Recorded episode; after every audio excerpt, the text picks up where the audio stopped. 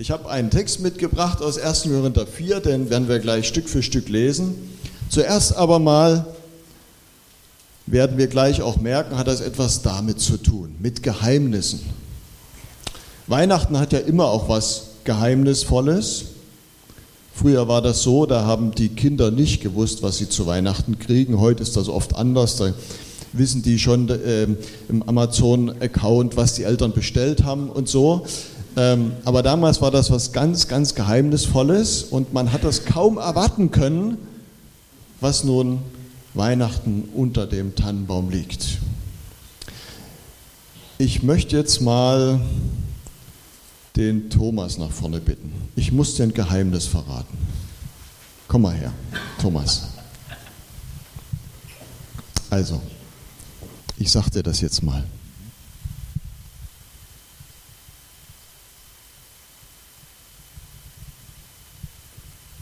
Hat das jemand gehört?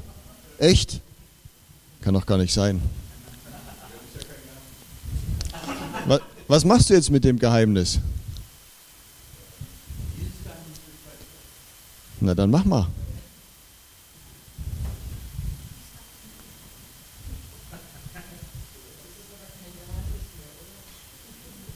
Und?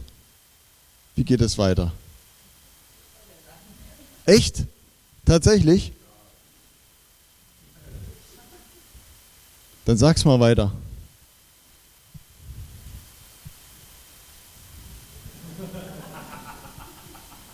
Und, Georg? Was? Ja? Dann mach's mal.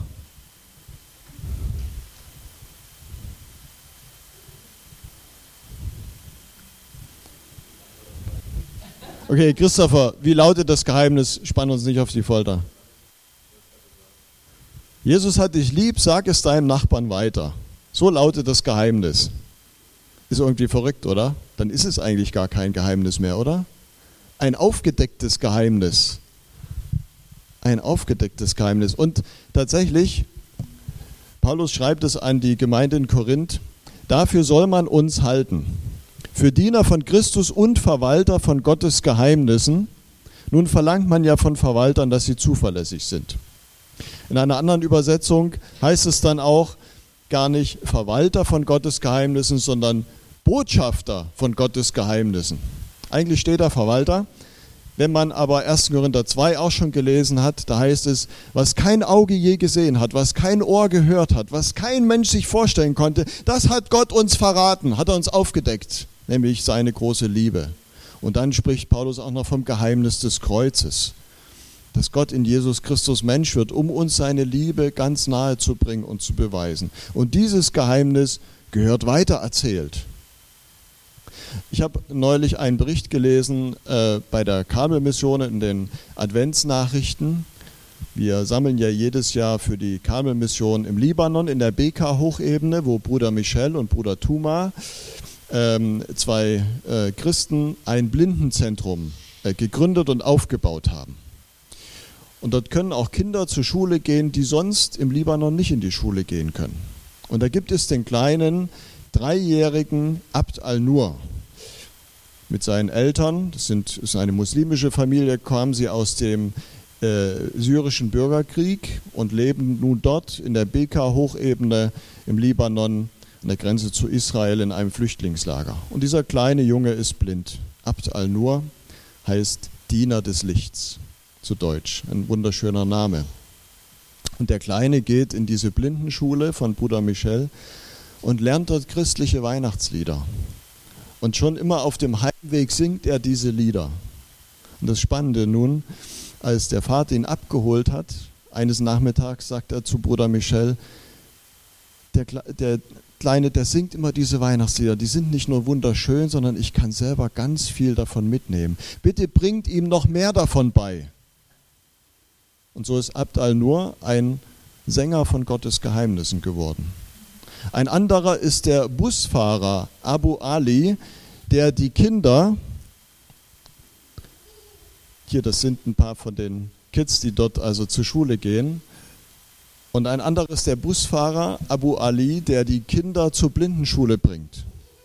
Und er äh, liefert sie dort also ab und geht mit hinein und hat immer noch etwas Zeit und bekommt etwas mit äh, vom Beginn des Unterrichts und der Andacht. Und er ist jedes Mal so berührt davon, wie Bruder Michel und die Mitarbeiter so liebevoll mit den Kindern umgehen.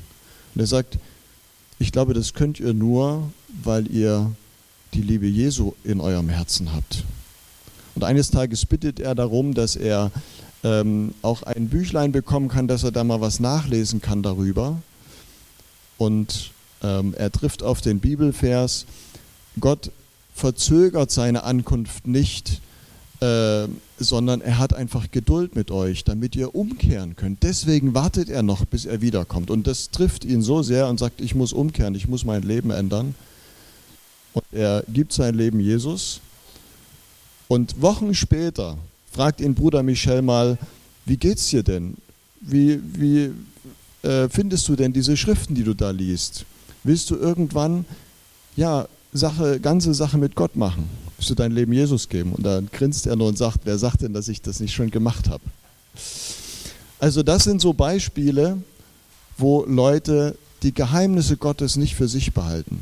Der kleine Abt Al-Nur, der diese Lieder singt, oder Bruder Michel, der einfach auch durch seine Taten, durch seinen liebevollen Umgang mit den Kindern äh, diese Geheimnisse Gottes aufdeckt, das Geheimnis von Gottes Liebe. So geht es, so kann man Gott den Weg freiräumen. Und dann schreibt Paulus, dass die Verwalter von Gottes Geheimnissen einfach nur zuverlässig, treu sein sollen. Treu, treu sein heißt nicht nur nicht weggehen, nicht fremdgehen, sondern wenn ich meiner Frau meine Treue beweisen will, dann versuche ich ihr beizustehen, dann versuche ich aktiv für sie da zu sein. Und so sollen auch die Verwalter von Gottes Geheimnissen aktiv sein und das, was sie bekommen haben, einsetzen. Und Paulus schreibt auch, ähm, dass wir Diener Christi sind. Und da habe ich mir vorgestellt, ähm, wie wäre das, wenn äh, wenn Jesus bei mir zu Gast wäre und ich würde ihn bedienen am Tisch. Also ich habe immer Hochachtung Hoch, äh, vor äh, Kellnern und, und so. Also manche, die machen das ja als Studentenjob und so. Ich könnte mir das nicht vorstellen. Ich bin da, ihr denkt das vielleicht nicht viel zu menschenscheu und außerdem habe ich mit Mathe und mit Rechnen und so Probleme. Ich würde immer einen falschen Preis äh, abverlangen. Ähm, und äh, ich finde das ganz klasse, wenn man so ganz offen und voller Freundlichkeit auf Gäste zugehen kann und fragen kann, was wünschen Sie? Was brauchen Sie? Wie kann ich Ihnen noch etwas Gutes tun?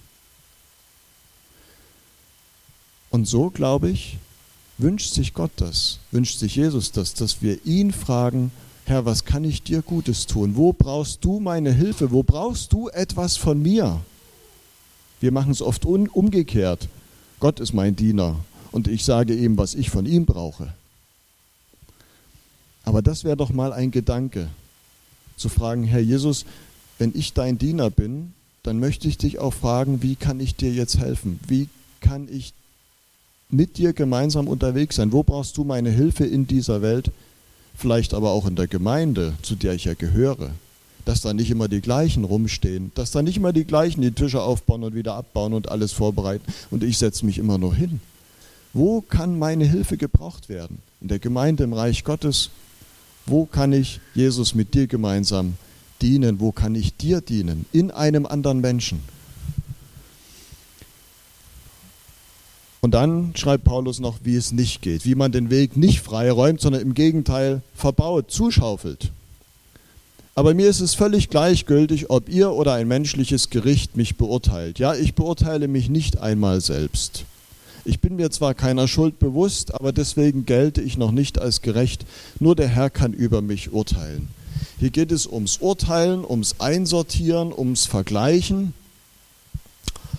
Und das war so in der Gemeinde in Korinth echt so ein Problem. Da hat man so Starkult betrieben, da waren manche, das waren so Starprediger, die wurden so angehimmelt und da wurde gesagt, guck mal, wie heilig die sind, guck mal, was die für Wunder tun können, guck mal, wie die reden können und guck dir mal den an boah, ist das krass. Naja, und der Paulus, der konnte da nicht so mithalten. Das war echt ein Thema da. Manche Leute, Mensch, die werden freundlich begrüßt, weil die sind auch, die haben auch einen Posten, die haben es zu was gebracht, die haben vielleicht einen Doktortitel oder die sind Bürgermeister oder irgendwie und die sind auch schick angezogen, die gucken immer freundlich, die spenden viel, klasse. Ja, den, den schütten wir so einen Hügel auf. Das sind Leute, ja, die kriegen viele Likes, äh, die kriegen viele gute Kommentare bei YouTube und bei TikTok. Äh, das wird geteilt, das ist super. Darum geht das doch, oder? Ich möchte auch da oben stehen. Und dann gibt es Leute, ja, äh, die tut man irgendwo in die Versenkung. Die umgeht man, da schüttet man was hin, dass man die vielleicht gar nicht so wahrnimmt. Ähm, mit denen will man gar nichts zu tun haben. Ähm, die äh, tut man aburteilen, also nicht nur beurteilen, sondern so richtig aburteilen, was ist das schon für einer Mensch, der äh, Faulenzer und guck dir das mal an und wie unregelmäßig der kommt und der beteiligt sich ja überhaupt nicht, was kann der schon? Ähm, da habe ich mal was gesehen von einem ähm, katholischen Pfarrer, der ganz neu in eine Gemeinde kommt und keiner kannte ihn dort. Und da hat er sich was überlegt bei seinem Einführungsgottesdienst. Er hat sich einfach als Bettler verkleidet und hat sich vor der Kirche auf die Stufen gesetzt und so ein bisschen gebettelt und so. Und von den 400 Leuten, die in die Kirche hineinströmen, hat ein einziger ihn freundlich gegrüßt. Und dann ist er in die Kirche gegangen, wo schon fast alle drin waren ähm, und hat sich ganz vorne in die erste Reihe gesetzt. Das Getuschel ging los, könnt ihr euch vorstellen. Was ist denn das für einer? Und gerade heute, wo der Bischof da ist, Mensch, das ist ja peinlich. Ja, und dann ging der Gottesdienst los und der Bettler ging nach vorne zum Altar, drehte sich um, streifte sein äh, Bettlergewand ab und drunter kam nun seine Robe zum Vorschein und die Leute, die haben geguckt. Und hat er ihnen gesagt, ja, was ist eigentlich in euren Herzen? Was ist da eigentlich drin? Wie sortiert ihr die Menschen ein?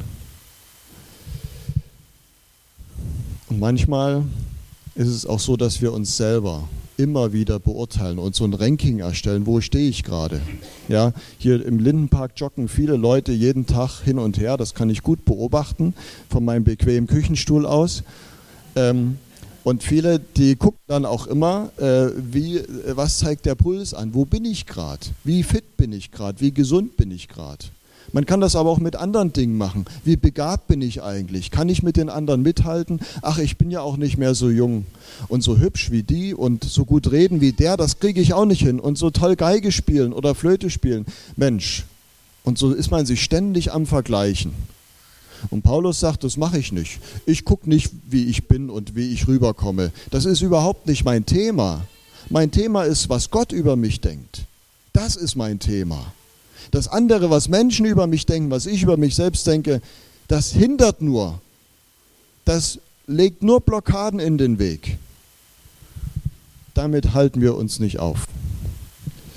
Und ich lese weiter, den letzten Absatz, urteilt also nicht schon jetzt. Wartet, bis der Herr kommt. Wartet, bis der Herr das zweite Mal wiederkommt, ist hier gemeint.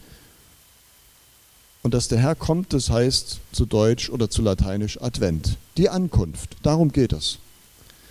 Er wird alles ans Licht bringen, was im Dunkeln verborgen liegt und die geheimsten Absichten enthüllen. Dann wird jeder von Gott geurteilt werden, beurteilt werden, gelobt werden, wie er es verdient. Er wird alles ans Licht bringen, was im Dunkeln verborgen liegt, die geheimsten Absichten. Ach so, jetzt haben wir hier noch den. Also natürlich muss es Schiedsrichter geben und es muss auch Richter geben in dieser Welt. Und man kann auch nicht immer alles so durchgehen lassen und es muss auch einmal sagen, so ist die Ordnung und so geht's und da werden die Stühle so gestellt und dort wird so Ordnung gemacht und hier musst du nochmal kommen und durchfegen, das war nichts. So. Das brauchen wir, das brauchen wir auch in der Gemeinde. Schiedsrichter sind nötig in dieser Welt, überall, auch auf Arbeit. Ja, ohne die geht das nicht. Denn Ordnung muss ja ein bisschen sein so eine Grundordnung des Zusammenlebens, sonst funktioniert das nicht. Aber der Schiedsrichter hat nicht die Aufgabe, auch bei uns nicht, wenn einer Schiedsrichter sein muss, Menschen in ein Ranking einzustufen. Der ist so viel wert, der verdient so viel und der so viel und der naja gar nichts. Darum geht es nicht. Das ist nicht unser Job, das ist allein der Job von Gott. Warum? Weil nur er den Durchblick hat wir sehen manchmal, ah, so eine tolle Villa und mit dem Pool und den leckeren Getränken hier und alles. Mensch, und so sehen wir auch manchmal auf Menschen. Die glänzen so und die brillieren so, ja. Und Paulus sagt, naja, lasst euch da mal nicht täuschen. Es gibt einen, der hat den Blick und der hat Licht, um in die dunkelsten Winkel zu gucken, nämlich, da sieht es manchmal so aus, innen drin. Ja. Und da kann man sich mit seinem Urteil so richtig, richtig täuschen. Auch umgekehrt. Außen vielleicht, naja, und innen, oh, ganz schön, toll, hätte ich nicht erwartet. Und dann heißt es, dann wird einem jeden von Gott sein Lob zuteil werden. Dann werden auf einmal Menschen aufs Podest gehoben bei Gott, von denen wir das nie gedacht hätten. Das hätten wir nie erwartet. Der? Ja, aber warum denn? Ja, weil Gott dahinter schaut, weil er die Motive sieht. Da hat vielleicht einer gar nicht viel leisten können im Leben, weil er gar nicht viel Kraft hatte weil er immer krank war, weil er psychisch vielleicht auch eingeschränkt war, schwach war, depressiv. Der hatte nicht viel zu bieten. Aber in ihm drin hat Gott gesehen, der wollte wirklich und der hat Liebe gehabt. Und andere, die haben immer dolle gespendet und haben sich hervorgetan und so, aber warum eigentlich? Naja, weil sie beachtet werden wollten. Also das zählt bei Gott, die Motive, er schaut dahinter. Und deswegen gibt es von ihm Lob.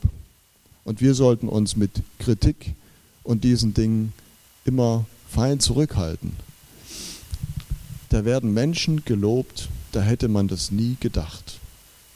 Und vielleicht bekommst auch du ein Lob, wo du selber gedacht hast, ich habe eigentlich nichts verdient, auch kein Lob. Ich habe so viel Mist gebaut, ich bin gescheitert. Und dann wirst, wirst du eines Tages vor Jesus stehen und er sagt, du, klasse, Hast du daran mal gedacht? Das fand ich richtig gut von dir. Ich kann mich gar nicht mehr daran erinnern. Hat ein äh, Pastor mal richtig Mühe gehabt mit einem Konformanten. Soll ja vorkommen.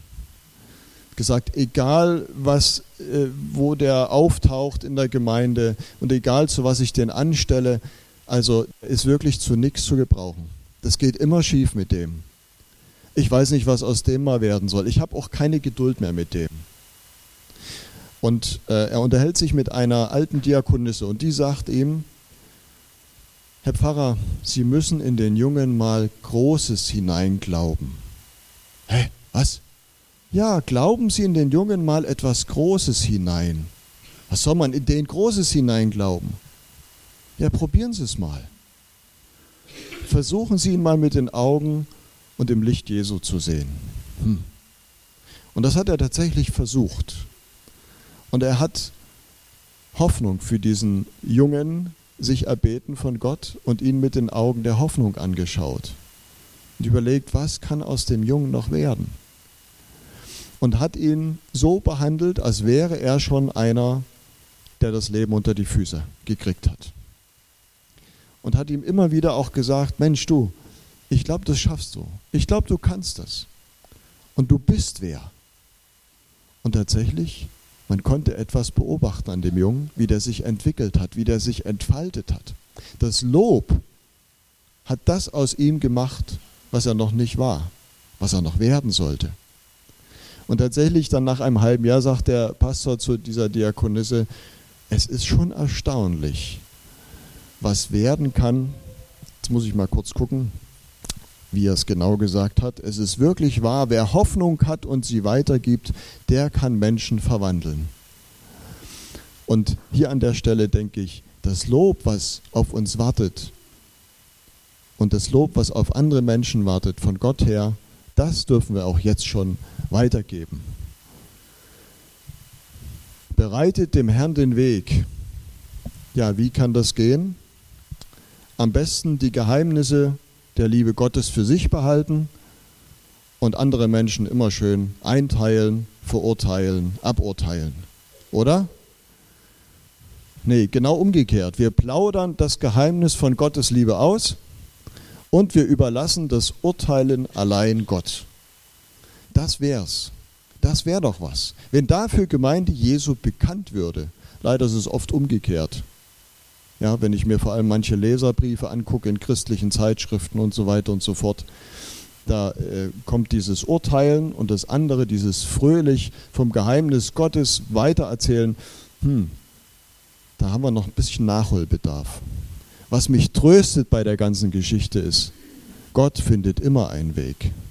Egal wie zugeschüttet die Straße ist, egal wie verbaut, egal wie viel Schuld da ist, Gott findet immer einen Weg. Was meint ihr? Wäre er sonst gekommen vor 2000 Jahren? Waren da die Wege alle vorbereitet? War da alles klar für den König? Jesus? Ich glaube nicht. Im Gegenteil, es war eine dunkle Zeit. Es war eine dunkle Zeit. Und auch die Religiösen und die Frommen waren nicht unbedingt die größten Vorbilder. Das ist der große Trost. Verleiten, die Hände in den Schoß zu legen, zu sagen, ist ja eh egal, sondern wenn ich Besuch erwarte, der mir lieb und teuer ist, dann bereite ich doch alles vor. Also, bereitet dem Herrn den Weg. So wollen wir es tun. Und ähm, so kommt er auch heute schon zu uns und wird erlebbar und spürbar bei uns, in unserem Leben, in unseren Familien und auch in dieser Gemeinde. Amen.